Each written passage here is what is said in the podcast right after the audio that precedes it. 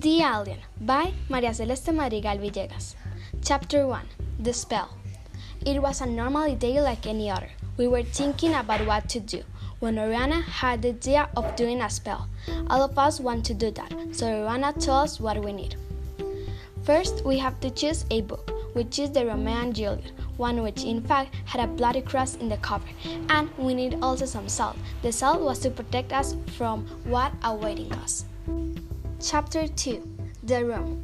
After having all the materials, we went to a room where nobody goes.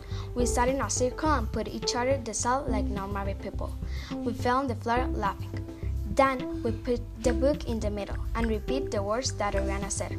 Oh, Spirit of Light, forgive us for inviting your privacy, but we need you to come. Chapter 3 The Alien.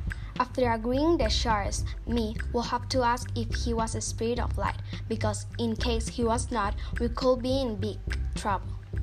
Then I begin the game. I could start asking anything I want, so then all of us could do the same. We thought that all this was a, just a game, but at night, all of us saw something like an alien or a wild monster. All of us saw the same creature, so we had to finish the game. Chapter 4 The End. The next day, we went to the same room and finished the spell. First, we need to kill a living being, so all of us kill some mosquitoes. After killing the mosquitoes, we have to tell the creature one of our darkest secrets. Then, we had to promise that during that month we will not do that spell again.